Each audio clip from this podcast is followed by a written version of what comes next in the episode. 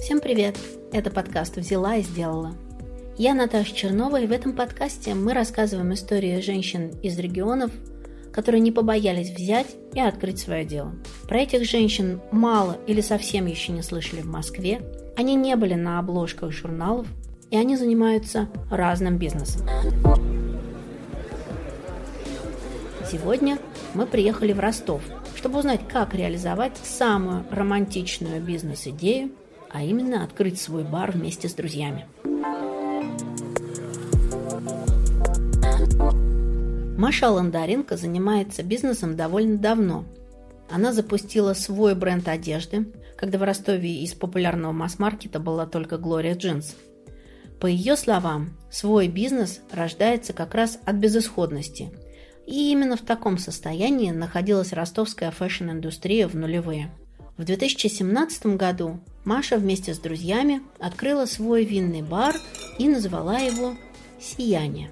Они оказались первопроходцами винной культуры в Ростове и довольно быстро заработали популярность. Бар упоминается почти во всех гидах по городу и является знаковым местом Ростова-на-Дону. Но нельзя говорить про барный бизнес в 2020 году и не говорить про ковид. Сияние с ним тоже столкнулось. Обещаем, что обсудим ковид уже в конце. Сначала история Маши. Чтобы лучше разобраться в том, как выживает брошенная на произвол судьбы государством барная индустрия, мы поговорили с ресторатором Михаилом Шенштейном. Поехали!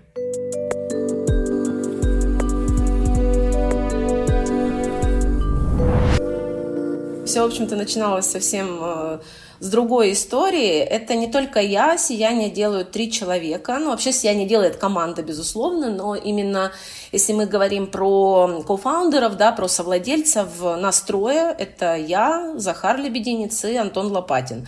Мы такая команда, а, и дальше, что бы мы ни открывали и не делали, мы будем делать это втроем. У нас есть такая четкая договоренность. А, началось все с того, что волей судеб э, мы познакомились с Захаром в Петербурге. Для начала я жила в Петербурге, Захар тоже жил в Петербурге, мы там познакомились, и через какое-то время выяснилось, что один из нас не очень хорошо приспособен к жизни на севере.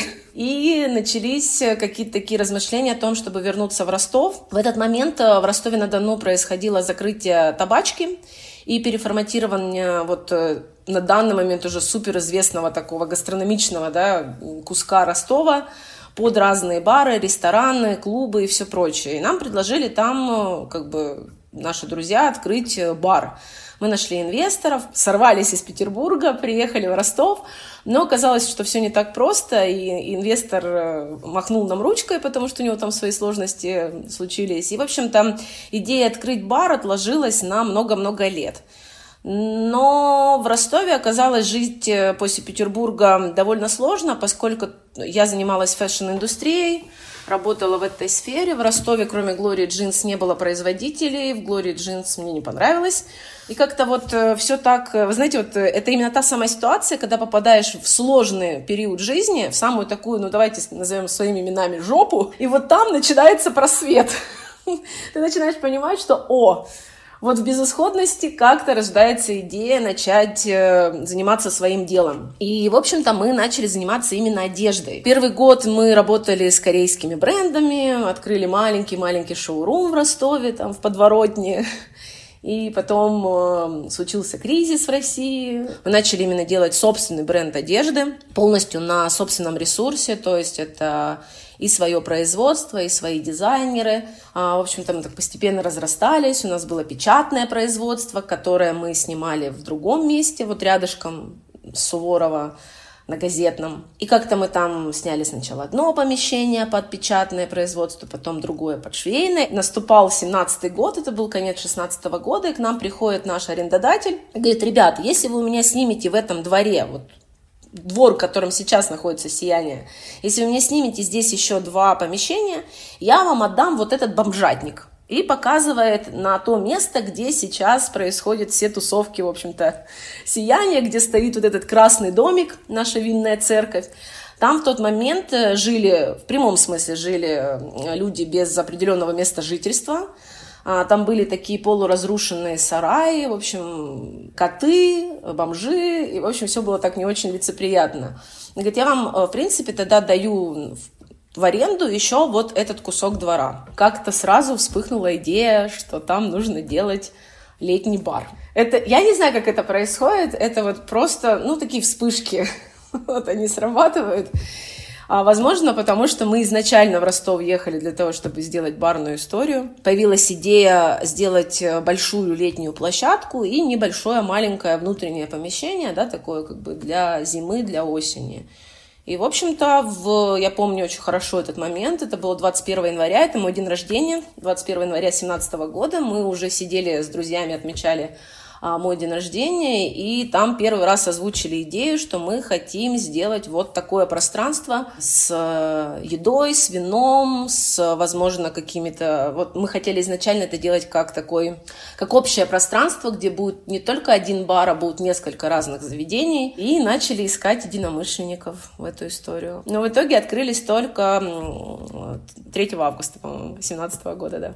Поскольку наш ресурс был очень сильно ограничен, и, как выяснилось, наши фантазии насчет того, сколько мы денег должны вложить э, изначально, потом все это рухнуло, и там суммы оказались гораздо-гораздо большими, то мы приняли решение, что мы сначала открываем летнюю площадку, начинаем работать, и на вырученные деньги уже с летней площадки мы начинаем делать ремонт внутри. Вот в этом маленьком помещении, которым, в котором уже потом ремонт делался три раза, и сейчас мы вот снова делали реновацию, и вот, вот это маленькое пространство внутреннее, оно уже ремонтировалось в процессе работы летней площадки и открылось в ноябре только. То есть до ноября 2017 года мы работали на улице, потом перешли в внутреннее помещение.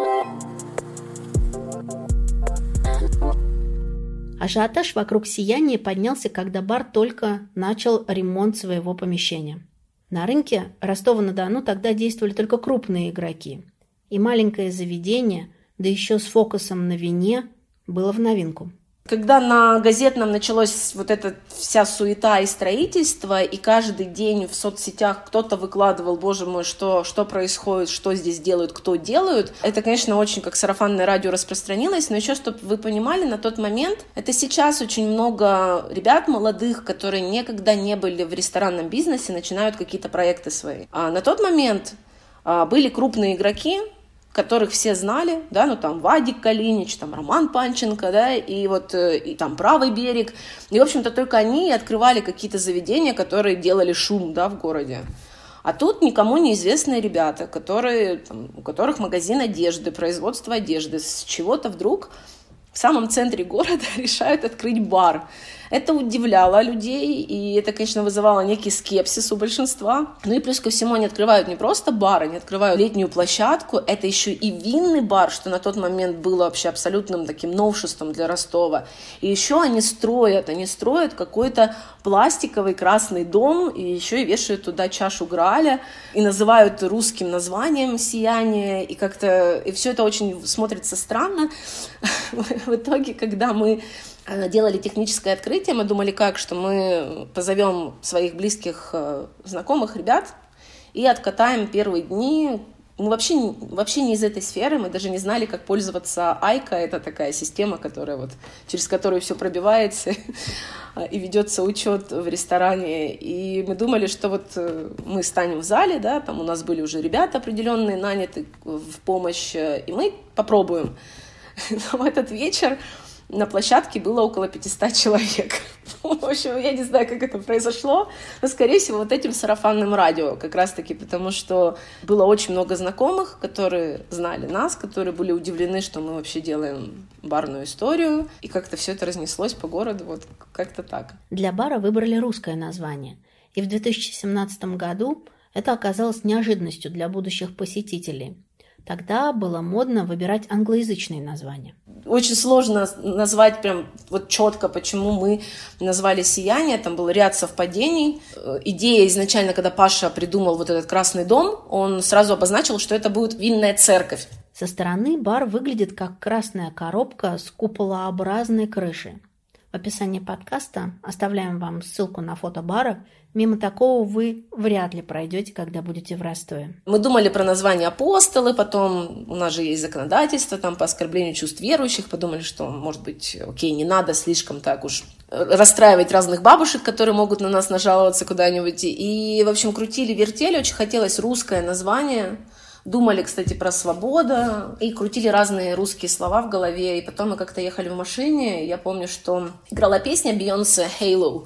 И «Halo» — это как нимб, но у него есть и другой перевод, это вот что-то сияние, такое, как вот, вот когда светится да, человек, вот когда он сияет, а, из, из него вот исходит такая какая-то благодать, да, сияние. Как-то вот раз и это слово, его произнес Захар, э, он говорит, о, сияние. Я говорю, ну да, классно. И вроде как имеет и отношение косвенное вот к какому-то такому храму, да, вот к чему-то такому косвенно-религиозному и очень красиво звучит, и сразу можно интересную графику нарисовать, много разных образов приходит на ум.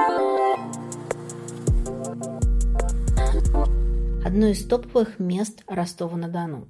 Создается ощущение, что ты в Европе. Такой бар может быть и в Будапеште, и в Барселоне, и в Бостоне.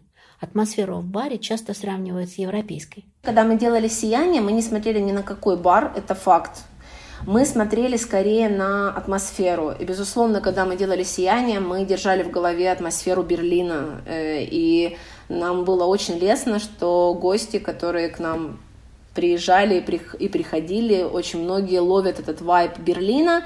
Те, кто не был в Берлине, ловят вайп э, Тбилиси очень сильно. А когда я уже стала заниматься вином именно супер пристально, именно расти как сомелье, конечно, у меня есть те, перед которыми там готова, мои учителя, да, которых я слушаю, открыв рот, и у которых я очень много взяла.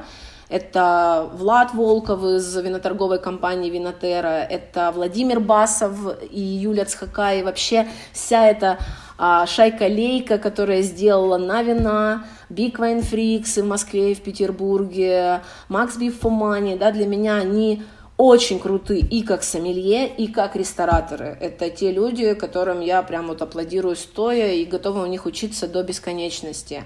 Такие, наверное, больше петербургские заведения, если мы берем винные бары и винные ну, рестораны с винным уклоном, то, конечно, больше про Петербург. Первое, что сейчас там Естественно, на вина и Big Wine Freaks это, наверное, те места, которые для меня вот по-настоящему винные и с которыми там есть какие-то у нас пересечения по энергетике. Но когда открывали, не, не смотри... во-первых, их и не было тогда. На вина и Big Wine Freaks открылись также в семнадцатом году, и открылись они осенью, позже нас. То есть смотреть-то не на кого было. Не было вот этого бума э, винных заведений. Он, он, мы попали вот в волну, я же говорю, это везение попасть в голубой океан, попасть в волну, да, когда ты на старте с другими классными ребятами. По сути, мы там стартанули вместе вот с теми, кто сейчас там суперзвезды в этом, э, в этом бизнесе. Сияние дружит с конкурентами. На первых этапах ребятам помогали совладельцы ростовского бара Leo Wine and Kitchen – этот бар открылся примерно в то же время, что и «Сияние». Мы сразу поняли, что мы будем делать винный бар. Поняли это довольно быстро, поскольку, во-первых, мы уже были не прям совсем юными ребятами, и играться в коктейльчики нам не хотелось. А для того, чтобы делать э, какую-то крутую коктейльную историю, у нас не хватало, безусловно, компетенции. И мы понимали, что с теми коктейльными барами, которые есть в Ростове, мы уже ну, не сможем так быстро тягаться да, и выйти на какой-то высокий уровень конкуренции. Вообще не хотелось заходить в Красный океан, туда изначально, где много игроков. Проанализировав общемировые тренды, мы поняли, что сейчас тренд на вино, и он э, будет только нарастать по всему миру. Также проанализировали, что в Ростове нет винных баров. На момент, когда мы приняли решение открывать винный бар, не было даже Leo Wine Kitchen. Leo Wine Kitchen открылись в марте, мы открылись в августе.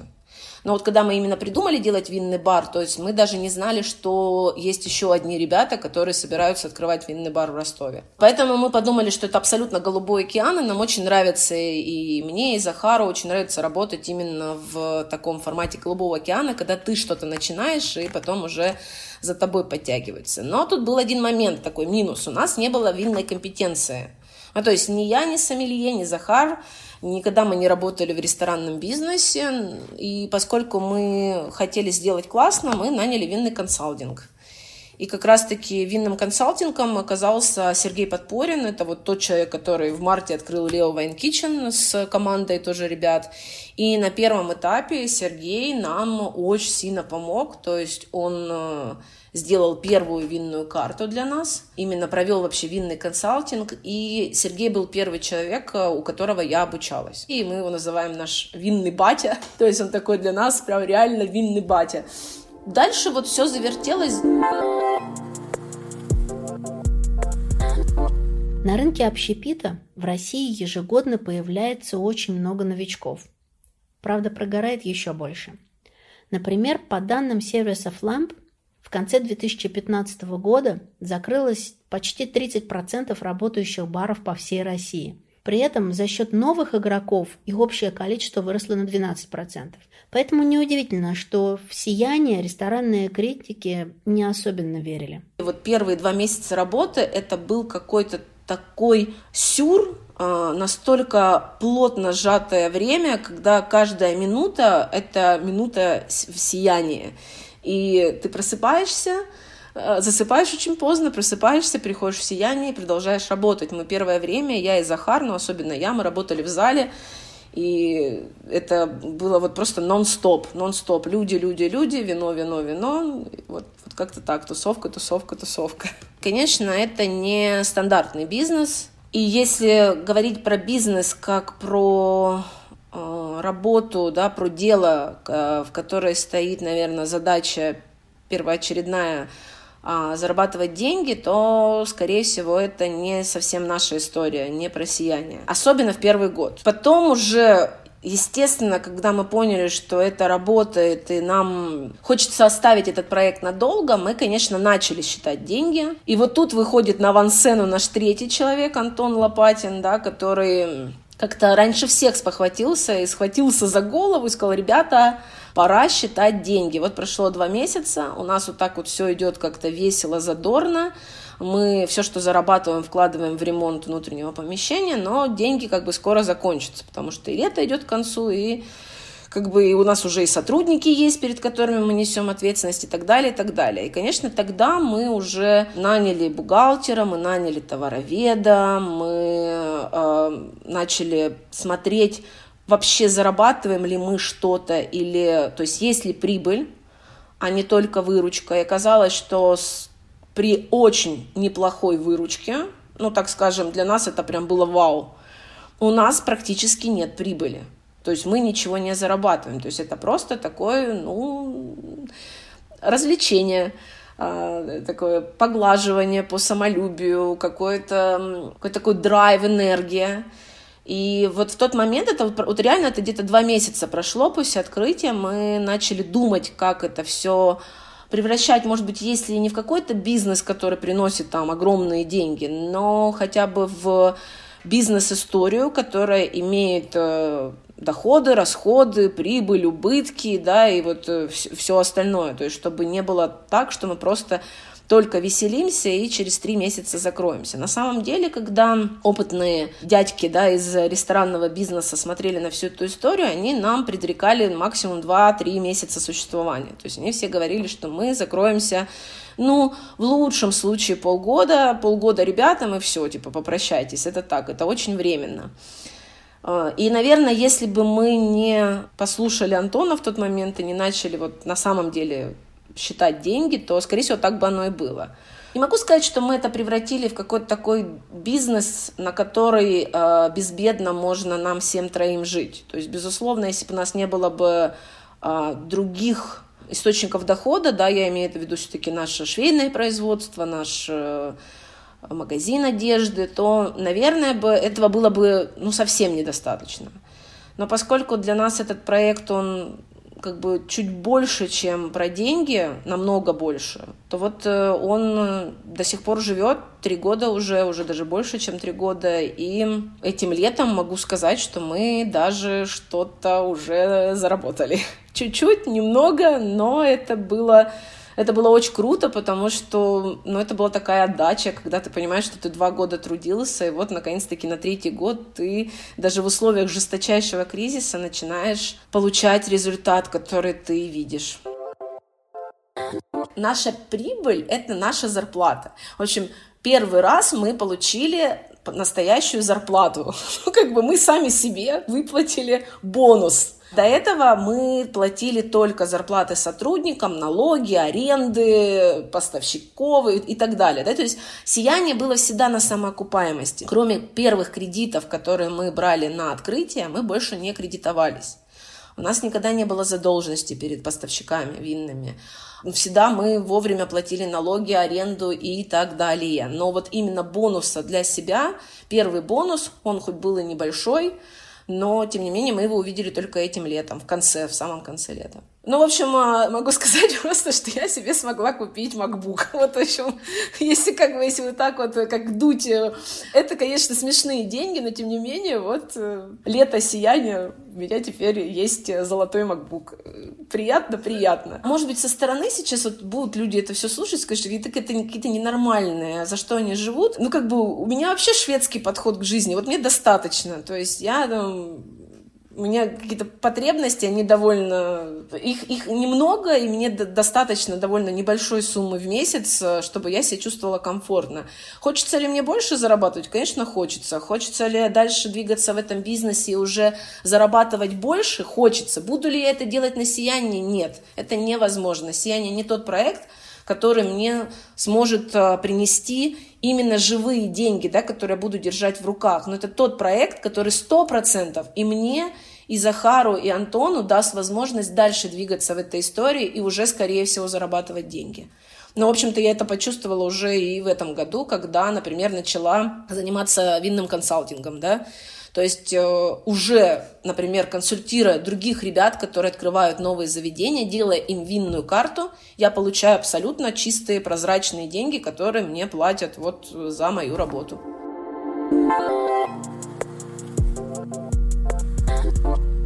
У сияния есть своя миссия, своя аудитория, а есть еще уникальное качество – неснобский подход к знаниям о вине. В отзывах на бар посетители часто оставляют комментарии, что сотрудники всегда готовы помочь разобраться в винной карте. Очень хотелось, чтобы люди пили вино без снобизма, то есть пили хорошее вино, не дешман какой-нибудь шмурдяк, да, какой-нибудь там, не знаю, обснылых хны, а хорошие вина, но сидя на ступенях, сидя на скамейках, на таких деревянных вот э, как э, Биргарден в Берлине, вот очень хотелось такой Вайнгарден, да, и вот, в принципе, ты когда заходишь в Сияние, особенно этим летом, то вторая часть двора, она вся занята просто такими деревянными столами, за которыми сидят компании, пьют вино, пьют хорошие вина. Иногда очень хорошие, иногда это шампань какая-нибудь классная, которую просто гости классно одеты, у которых там, простите, за углом личный водитель стоит и ждет их, но они сидят на ступенях со всей этой тусовкой, с молодежью, да, и пьют хорошие вина вот в этом, во всей этой кутерьме и ходит как раз-таки за этой энергетикой, за это вот именно про юность, про молодость, про то, когда ты, когда в тебе нет вот этого, у тебя есть внутренняя свобода, и эта свобода, она не только про то, что ты там пить, курить, э, целоваться, там, не знаю, еще что-то там как-нибудь пакостить, она, не, она про другое. Это свобода э, чувствовать себя именно легко и при этом не отказывать себе в качестве. То есть и в качестве еды, и в качестве вина, и в качестве людей окружающих, в качестве а, общения да, с тобой. Но делать это как-то без пафоса, без снобизма легко. Google говорит, что сейчас в Ростове-на-Дону 249 винных баров и ресторанов – но только некоторые владельцы составляют авторскую винную карту. Мы были одними из первых, ну ладно, давайте так, мы были вторыми, потому что ребята, наши друзья, вот Лео, они открылись в марте, мы открылись э, в августе. И мы брали у них э, помощь, да, в консалтинг винный. И это было два прецедента в городе, которые сделали винное место, два винных места, без контрактов. То есть обычно, раньше особенно, все карты винные, они покупались. Есть крупные виноторговые компании, которые вам дают супер крутые условия, и вы ставите 80% их ассортимента. Это и откаты, и различные бонусы. При этом карта выглядит дико скучно, наценка высокая, и э, гости из заведения заведения входят и видят примерно одно и то же вино. Эта история не только Ростова, это история всех городов, и до сих пор она есть и в Москве, и в Питере, и в Ростове, просто она как бы сходит постепенно на нет, потому что даже гости научились видеть контрактные винные карты. Не забывайте, что развиваемся мы, но мы же и развиваем гостей своих. То есть мы делали а, винную карту, исходя из интересов в вине, и предположительно, какие люди к нам будут ходить и что мы хотим им дать. Второй момент. Мы сразу поставили себе задачу сразу развивать винную культуру. Мы прекрасно понимали, что не сделать винное место, если мы не будем вкладываться именно в развитие винной культуры, потому что если этого не будет, то к вам также будут приходить люди и просить бесконечно пиногриджа и савиньон блан. Сейчас, например, уже просить рисинг. Для того, чтобы они просили у вас рисинг, в том числе и мы, приложили очень много усилий. То есть это постоянное обучение персонала, который будет постоянно общаться с гостями, это проведение постоянной дегустации, различных мастер-классов. Самим нужно учиться ездить, смотреть и делиться этими знаниями со своими гостями. Плюс нужно делать э, в social media, да, ты должен нести также мысль, что ты винное место, именно место про вино. А мы на первом этапе Э, вообще не ставили никакой крепкий алкоголь. У нас э, первые месяцы работы не было даже даже коньяка. То есть потом мы вели виноградосодержащие крепкие, да, там грапу, коньяк, писка, но мы не поставили до сих пор, хотя нам все говорили, ребят, вы теряете деньги, но мы хотели винное место. Никакой текилы, никакой водки, никакого рома, никакого виски, никакого виски с колой, точка. Да, люди приходили, разворачивались и уходили. Но, во-первых, это сохранило нас как винное место, да, четко позиционирование. Постоянно. Сияние что? Сияние – это вино. Сияние что? Сияние – это пироль сприц. Тогда просто три года назад это было только-только становилось популярно, и у нас было много апероли сприцы. Но это же тоже на вине. Это очень важно. Поэтому сияние – это вино, и сияние максимум из коктейля – это апероль. Это также нам позволило на летней площадке, у нас не было ни одного инцидента с пьяными драками, чем-то таким. Потому что люди, пьющие вино, они все равно не напиваются до такого угара, как когда пьют текилу, коктейли или водку. Что дальше? Постоянная ротация ассортимента, постоянная. И вот когда ты не делаешь винную карту на контракте, а делаешь ее исходя из собственных желаний, из желания развивать винную культуру, из желания постоянно давать гостям новые-новые вина – у тебя постоянная ротация. И каждый раз гость приходит и видит что-то новенькое и на бокалах, и в бутылках. Это винное место невозможно без большого ассортимента вин на бокалах. Да, это страшно, да, это списание, да, это списание больше, если ты поставишь там три вина, да, каких-нибудь самых недорогих. Но тем не менее, это создает как раз-таки образ винного места и возможность гостя попробовать на бокалах те вина, которые, может быть, ему страшновато купить бутылку, да, пока ну, он не знает, что это. И, конечно, самое главное – это концепция винной карты. Мне интересна именно труарная история, а, мне интересно натуральное вино, мне интересны небольшие производители. Я не хочу работать э, и формировать свою карту на заводских историях, да, безусловно, это есть, но это в маленьком процентном соотношении. То есть там 10% это у меня там вина от крупных производителей, это, как правило, самые недорогие позиции, да, такие узнаваемые. И 90% это то, что я ищу каждый день, каждый день я пытаюсь найти какое-то новое вино, которым я удивлю своего гостя.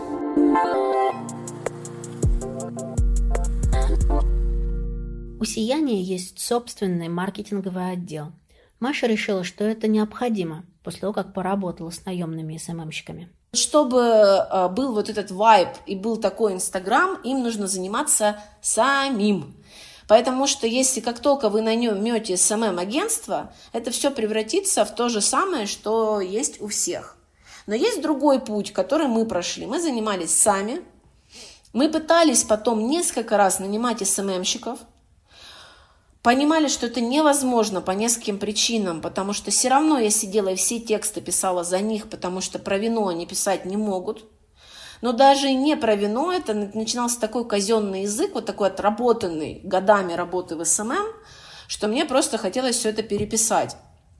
И все сразу гости начинали такие, о, вы что, SMM щика наняли, да, у вас такой странный пост вышел. И мы такие, ну да, потом приходилось эти посты удалять и прощаться с СММщиком. В итоге мы на третий год работы приняли решение, что мы делаем свой маркетинговый отдел. Мы созрели до этого.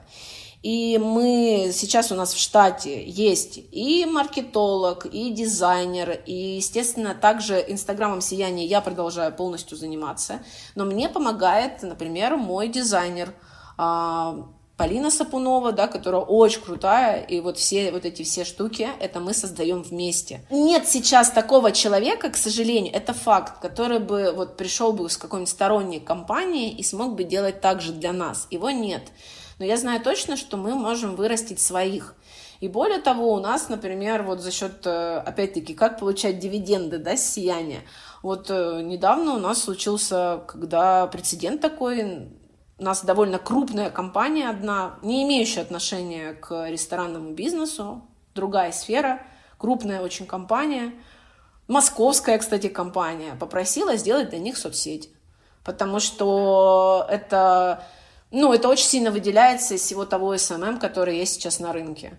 А вот, то есть э, в итоге я так думаю, что вот этот наш маленький сейчас маркетинговый отдел, который обслуживает Сияние, Likeshop, Printshop, там наши маленькие бизнесы, он потом может тоже превратиться в бизнес, в такой отдельный. Но он уже начинает постепенно превращаться. И будет увеличиваться штат, но именно, чтобы это все заработало, нужно самим изначально в это вкладываться, э, потому что лучше как тебя для твоего проекта не сделает никто. Особенно если это такой вот, ну, проект, который именно про малый бизнес, про э, личность.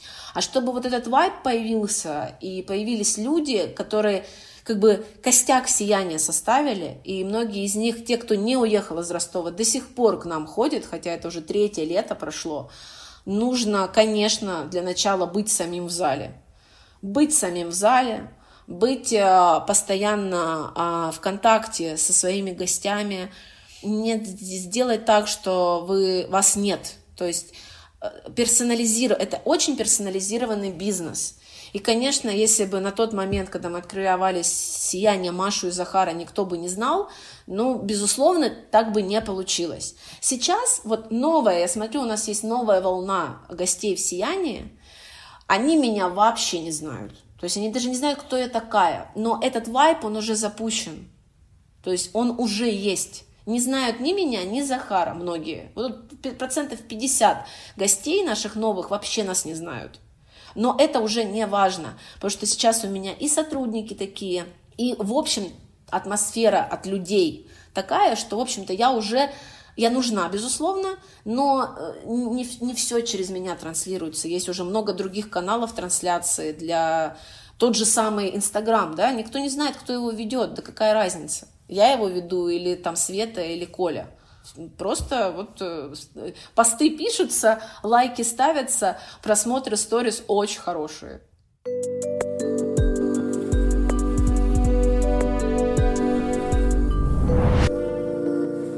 Сколько сегодня нужно миллионов, чтобы открыть свой ресторанный бизнес в крупном российском городе? Окей, берем, э, ну что, берем там Томск, например, да, средний город, то есть небольшой, не маленький, но такой движовый в котором есть, э, в общем-то, может выстрелить успешно такое место. На вскидку, ну, на данный момент, ну, не меньше пяти. Но это очень на вскидку. И это очень нужно постараться, чтобы уложиться в, этот, э, в эту сумму. Скорее всего, не уложитесь. А, потому что вы же захотите наверняка сделать дизайн симпатичный, а не только Икею поставить, потому что больше так не прокатит и, например, э, а, вино купить хорошее, да, первую закупку сделать, пусть небольшое, но чтобы это была качественная закупка, и за консалтинг заплатить, и нанять э, нормальных сотрудников, снять помещение в хорошем месте, это уже аренда будет минимум даже там для Томска где-то 150 в месяц, и не факт, что вам дадут арендные каникулы. И ремонт, э, ремонт, вот самое страшное для открытия, это, конечно, ремонт, потому что вот мы сейчас, например, делали мы хотели чуть-чуть поменять дизайн внутри помещения, капельку. Мы думали, что мы уложимся в 600 тысяч. То есть мы думали, что вот у нас там, вот мы летом работали, у нас есть там, мы там отложили там определенную а, в кубышечку такую, да, на то, чтобы сделать ремонт. Мы почему-то были уверены, что 600 тысяч нам для вот наших этих просто перекрасить стены и купить новую мебель, не супер дорогую, там сделать приколюшенную там э, пару неончиков новых и стеллажи для бутылок, но оказалось все не так, и в итоге сумма умножилась ровно в два раза. А это просто маленькое крошечное помещение, в котором мы даже ну, не строили ничего заново, мы просто, по сути, там только стеллажи построили, остальное там просто поменяли. Вот, вот так, потому что цены безумные, а, людей компетентных, которые могут сделать что-то недорого и качественно, их практически нет. Там одна работа дизайнера на, там, даже если вы открываете какое-то небольшое пространство, это уже закладываете 1300. Ну, то есть это, я имею в виду, на новое заведение, которое только открывается, если вы хотите там более-менее приличного дизайнера, а не который сидит вам на там как студент э, на компьютере что-то рисует, и потом все это невозможно воплотить в жизнь. В общем, ну вот прям совсем, чтобы хипстерское место сделать, прям вот такое, прям, чтобы людям казалось, что вообще там на 100 тысяч все сделали, и при этом классно, это, ну, вот где-то, да, вот закупка вина совсем, ну, меньше пяти сейчас. Я, я не знаю, как уложиться меньше. Может, кто-то, кто-то умеет, но я не верю. Недавно в центре Москвы ОМОН взломал двери бара, который секретно работал ночью. Свет включите! Администрация где? Администрация, свет включите! Мягко говоря, все индустрии барные сейчас непросто, и многие бары нарушают введенные ограничения и санкции исключительно, чтобы выживать. Конечно, мы сами виноваты, что нас закрыли. Соблюдалась ли дистанция на летней площадке? Конечно, нет. Как ее соблюдать там, я вообще без идей. Соблюдать ее можно было только одним способом. Человек, который боится заболеть, он должен не ходить вообще по заведениям. Но если человек уже пришел, пришла компания – из там семи человек, ну как я их могу развести по разным углам? Я могу им отказать в обслуживании? Могу. Учитывая, что никто моих сотрудников э, не прокормит, кроме меня, я это делать не буду. И более того, ну, как бы гости говорят, что в смысле нас разделять. Мы пришли, сели, мы будем сидеть вместе. Дальше очень сложные моменты. С, как всегда, у нас э, все наши предписания. Их, чтобы расшифровать, это нужно брать либо какую-то консультацию юриста, который, не знаю, уже пуд соли на этом съел. А потому что мы читали постановление, и мы выполняли, как мы вот могли понять. Но оказывается, средства, которые мы купили у компании, которая сертифицирована Роспотребнадзором, да, то есть как бы пишет на своем сайте, что эти все средства ну, разрешены Роспотребнадзором, выясняется потом, что в них недостаточное количество спирта для того, чтобы они как бы были входили вот в перечень разрешенных. Как мы должны были это понять, я не знаю. Вещи, из-за которых нас закрыли, они никаким образом не могут повлиять и гарантировать вам абсолютную безопасность. Это вот, ну это, конечно, очень обидно. Виноваты ли мы сами? Виноваты. Наверное, нужно было просто жестче следить, жестче требовать с администратора, да, проверять это все. Я не знаю, быть самим на месте, чтобы не администратор разговаривал с представителями. В общем, в итоге нас закрыли, как бы нас, нам выписали ряд правонарушений.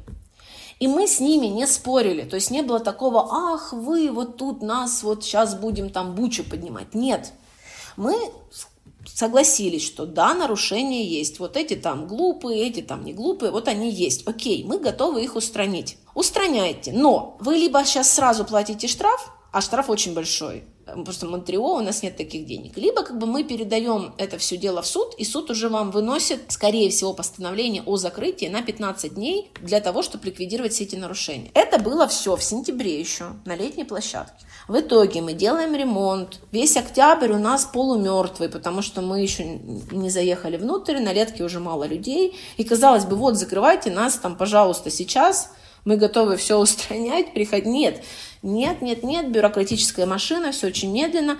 В итоге мы открылись 1 ноября, и ровно через две недели Захара вызывают в суд, и выходит как бы судья говорит, что вот все, я выношу вам приговор, 15 дней закрытия до устранения, то есть вы будете закрыты от 5 до 15 дней, не меньше 5, но и не больше 15.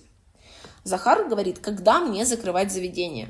Судья прямым текстом говорит, что сегодня, это понедельник, Захар приходит, мы закрываем заведение. Потом выясняется, что мы 10 дней подряд были закрыты просто так, потому что пока не пришли приставы, Типа мы должны были не закрывать заведение. Только с момента прихода пристава вступает в действие решение суда, и должно закрыться заведение. Мы брали консультацию у кучи разных юристов, и они нам все говорили разные вещи. В этом суде все говорили по-разному. Кто-то говорил, ладно, вы можете открыться и пока работать, пока пристав не пришел. Кто-то говорил, нет, ни в коем случае вы должны закрыты быть, как только судья вам вынесла приговор. И вот эта чехарда, суд, который вынес постановление, не может дать четкого решения, когда нам закрываться. В итоге мы потеряли получается, с 17 ноября по 1 декабря мы были закрыты. Каждый день простоя, который мог бы сократиться вообще просто до пяти дней. В итоге мы потеряли больше двух недель. И это вылилось у нас в очень большую задолженность. Но сияние не сдается. Главное, чтобы никто не заболел, а, и чтобы все были живы и здоровы и дотянули до следующего лета. Вот э, моя главная задача сейчас вот такими короткими отрезками в случае сияния дожить, не войти в долги, ни в коем случае не влезть в кредиты до следующего лета. А летом, как мне кажется, мы все немножечко выдохнем, и будет намного лучше. Пока вот прям сжать кулачки, как, знаете, как день простоять, до ночь продержаться. Вот никакого другого совета у меня нет.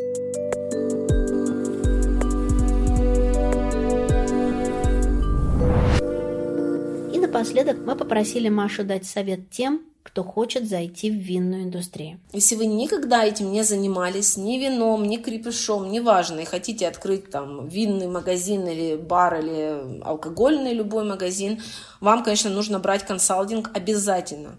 Это вот э, то, что мы сделали супер грамотно, и я горжусь тем, что мы не попытались в этой истории побарахтаться сами, а взяли консультацию и обучились. То есть не мы, конкретно я, потому что мы поняли, что из нас троих история с вином как сомелье интересна мне, я готова тратить на это время, деньги, силы, вкладываться в это и очень быстро учиться. На первом этапе консультация юридическая, потом консультация по винным, винный консалтинг обязательно. А, следующий этап это не совершайте ошибку, не нанимайте персонал сами.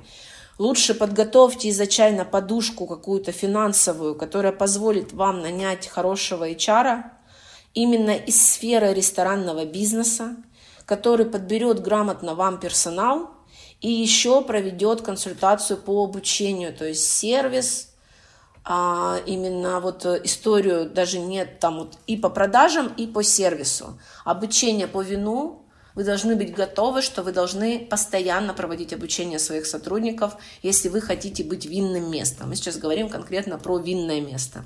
Или вы должны иметь ресурсы, возможность для того, чтобы нанять квалифицированного сомелье, который у вас будет в штате и который уже будет обучать персонал и заниматься э, именно продвижением винной истории. Если вы открываете винный бар или винный ресторан, неважно, вы же не можете открыть ресторан, не наняв шеф-повара. Вот то же самое вы не можете открыть винное место, если у вас нет либо крутого сомелье, который будет у вас в штате, либо классного винного консалтинга, который будет вести вообще весь ваш персонал. И обязательно нужны люди, которые будут э, считать деньги. Э, я имею в виду не деньги, которые вы тратите и зарабатываете. Для начала, какая у вас должна быть наценка на блюдо, сколько вообще себестоимость косты, да, все косты, то есть есть э, специально обученные люди, которые умеют работать с программами, которые умеют э, рассчитывать косты так, чтобы вы понимали, какую вам нужно сделать наценку на те или иные продукты, чтобы не только тратить, но и что-то зарабатывать. Это, например, то, что мы не сделали на первом этапе.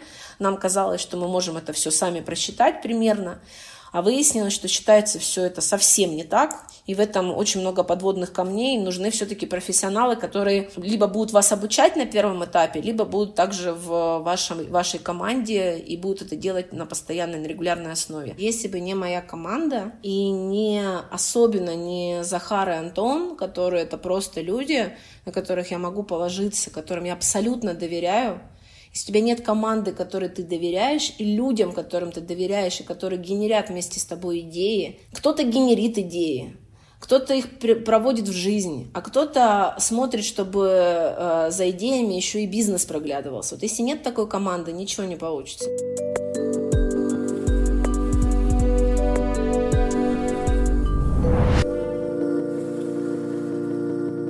Мы позвонили Михаилу Шенштейну, ресторатору, эксперту в индустрии гостеприимства, и попросили рассказать, где же находится сейчас ресторанный и барный бизнес. А, у меня краткий вопрос. Вы приличный подкаст или же... Можно с матом. И слово «жопа» можно, да. Вот, там, вот именно вот там, э, в этой жопе, э, в полной жопе находится и барная индустрия, она особенно там, и, собственно, ресторанная вся индустрия, общепит тоже в этом же месте, в жопе находится. А, Причем это касается не только нашей страны, это общемировая практика, но если в других странах, ну, по крайней мере, в первую волну локдауна, правительство давали определенные деньги, определенную помощь а, либо бизнесу, либо гражданам, ну, например, как в Англии, когда люди получали ваучеры для походов в рестораны было серьезным, серьезной помощью. В нашей стране, к сожалению, никакой помощи бизнесу не было и, я подозреваю, не будет. Все рассказы о льготных кредитах, на самом деле это рассказы, потому что те условия, в которые вогнали бизнес, по сути, они приводят к тому, что бизнес убивают. А, короткий пример. Бизнесу были предложены льготные кредиты под нулевой процент на зарплаты сотрудникам. Э, соответственно, произошла ситуация, что локдаун и закрытие в первой волне было не месяц, а три месяца. И когда рестораны снова открылись, во-первых, оборотных средств на возврат этих кредитов не особо есть. Во-вторых, люди, сотрудники, часть поувольнялись самостоятельно, потому что они нашли себе другую работу в других направлениях. Основное условие сохранения рабочих мест бизнесмены не выполнили. Соответственно, теперь они вынуждены возвращать эти кредиты под э, коммерческий процент. Вот э, такая помощь от нашего государства. Текущие условия, например, в Петербурге, когда, ну это что без согласования, без консультации с бизнесом, э, губернатор принимает решение полном закрытии с 29 э, по 4 число общепита всего э, в промежутке, ну, то есть после 4 числа э, общепит должен работать до 19.00. Но логическому объяснению это не поддается, потому что это получается, что до 19.00 вирус спит, а после 19.00 он бушует. Точно так же и в Ростове общепит работает до 22.00 мы потом на две недели, предположим, закроем, потом скажем, открывайтесь. Так вот, чтобы открыть ресторан, надо потратить тоже определенную сумму денег. Это не так, что пришли люди, открыли двери, включили конфорки. Нет, а для того, чтобы запустить ресторан, надо снова вложить. Надо закупить продукты, которые были испорчены закрытием без предупреждения, как это было в первую волну, так и во вторую. Вам нужно вернуть на работу людей снова, отладить вновь тех процесс, который был нарушен. Но это дорогое удовольствие. Не, не все могут э, сделать сейчас. А бизнес на грани выживания. Даже крупные сети типа KFC и Макдональдс, которые, в общем-то, достаточно хорошо еще заточены под доставку, и у них есть большая финансовая подушка, даже у них есть падение, большое падение в оборотах, у них есть проблемы тоже с бизнесом, ну, как и везде. Я уж не говорю про... Мы, мы сейчас про общепит говорим, а я уж молчу про всю туриндустрию туристическую. Люди доведены до отчаяния, потому что помимо того, что это, собственно, владельцы бизнесов, у которых завтра не будет э, денег на то, чтобы просто содержать, ну, они будут банкроты, многие из них отвечают за тех людей, которые у них работают. Не секрет, что в малом бизнесе, на который в нашей стране, к сожалению, власти обращают внимание в самую последнюю очередь. Коллектив – это во многих местах это как одна большая семья. А, я знаю очень многих рестораторов, которые так и относятся к своим людям. И завтра при закрытии ты выкидываешь этих людей на улицу, не побоюсь этого слова, возможно, и на голод. Плюс э, у всех этих людей есть свои семьи, они вынуждены их кормить. А, если мы говорим о малом среднем бизнесе, к которому относятся предприятия общепита, то хотелось бы диалога с властью, э, чтобы все меры, которые вводились э, чиновниками, были взвешенными, а, которые были бы логичными. И более того, бизнес и власть должны э, находиться в этой связке и обмениваться своими мнениями. К счастью, такие диалоги, они есть. Например, в Москве та же Федерация рестораторов и ательеров, э, где я, кстати, являюсь членом экспертного совета, в очень плотном контакте с тем же Роспотребнадзором. И вот те меры по выходу из первой волны, они были согласованы бизнесом и Роспотребнадзором которые были согласованы, что надо делать. Маски на входе, санитайзеры. Но потом вот э, во вторую волну так называемое закрытие к определенному часу, ну, наверное, это лучше, нежели полное закрытие. Хотя бизнес говорит так, что, ну, ребят, закройте нас уже тогда совсем, но при этом возьмите на себя обязательства форс-мажор. Помогите нам, помогите финансово, уберите проверки налоговые, помогите нашим арендодателям, потому что арендодатели тоже там люди закредитованы, им надо платить кредиты по своим объектам. Но для этого, собственно, чиновники и существуют, чтобы решать такие проблемы. И такие проблемы надо решать в диалоге, конечно. Поэтому первое и самое главное, а, на мой взгляд, решение – это диалог. Ну, понятно, что всегда лучше разговаривать и приходить к общему мнению – чем в одностороннем порядке показывать свою власть, и мы можем вас закрыть в любую минуту. Как говорится, что бы ты ни делал, ты все равно попадешь. Потому что если есть цель э, оштрафовать, наказать, э, эта цель, конечно, легко достигается. То, что юридическая грамотность э, оставляет желать лучшего, а вы сами сейчас сказали, что сколько юристов, столько мнений, это действительно так. Но у нас так законы пишутся. Например, когда э, проходят проверки, я знаю много таких проверок, когда люди приходили, проверяющие, штрафовали за то, что, например, э, повар, выходя из туалета, у него маска была снята. Ну, он был в туалете, он выходил. Он вышел, маску не успел надеть, в это время его фотографируют и выкатывают штраф в заведение. Ты работаешь, значит, будешь платить. А, это как дань, как оброк, как татаро-монгольская ига. Это не решение о том, чтобы сделать безопасным посещение людей там, ресторанов. Это про то, чтобы оштрафовать и пополнить казну. Это вот этот случай. Поэтому наш закон, да, есть чек-лист. Безусловно, есть чек-лист, э, по которому надо работать рестораны. Надо это соблюдать. Насколько реалистично это все соблюдать? Э, и насколько логично это все соблюдать? Ну, давайте мы перенесемся в метро, в московское метро, где вам упорно навязывают обязательные перчатки нам. Кроме вреда это не приносит ничего. Это же не от большого ума постановление. Уже все врачи говорят о том, что перчатки это не... Поэтому, к сожалению, к сожалению, соблюдение этих чек-листов это нужная история, но э, если есть желание вас оштрафовать, то вас оштрафуют. А, на 300 тысяч, да? На, на 300. А, а можно и на 500 оштрафовать. Зависит от того, как к вам отнесутся. По мягкому 500, по жесткому. Могут вас закрыть. Могут закрыть на 5 дней, а могут на 90 дней. Закрывать могут только тогда, когда придут приставы с решением суда. Только так и никак иначе. А не тогда, когда судья стукнет молотком. Ну, если судья так говорит, то я в ужасе от э, юридической грамотности судьи. Ну, собственно, о чем тут говорить?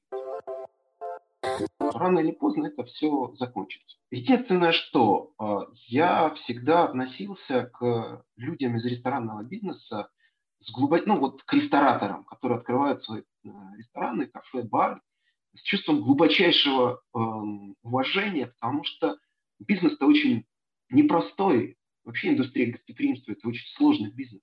И самое главное, что он очень низкомаржинальный за 70 лет э, нашей любимой советской власти людям внушили, что предприниматели это такие жулики. И сейчас это тоже, в общем-то, очень многие поддерживают, что это такие спекулянты и жулики. На самом деле это очень тяжелый и трудный бизнес. 24 на 7 с ответственностью за тех работников, которых ты взял на работу. И в данной ситуации, когда ты балансируешь, что тебя закроют, когда случился огромный спад посещаемости, но не секрет, что люди боятся ходить. Это нормальная история. А, обороты падают, э, за аренду надо платить, налоги никто не отменил, налоги также надо платить. Предпринимателям сейчас не очень хорошо. Многие, послушав мои комментарии, скажут, да что ж ты плачешь-то про этих э, предпринимателей? Простому человеку куда как э, сложнее жить. Да, сложнее, но мы говорим сейчас о вот этой индустрии. И индустрия общепита в общемировом масштабе очень тяжело, потому что индустрия гостеприимства а, в силу объективных и субъективных причин нанесен грандиознейший удар, от которого она будет очень-очень долго оправляться. Она оправится. Поэтому позитива, надежды и сил на то, чтобы это преодолеть. А я думаю, что все это преодолеют. Ну, не все сохранят бизнес, но кто-то сохранит.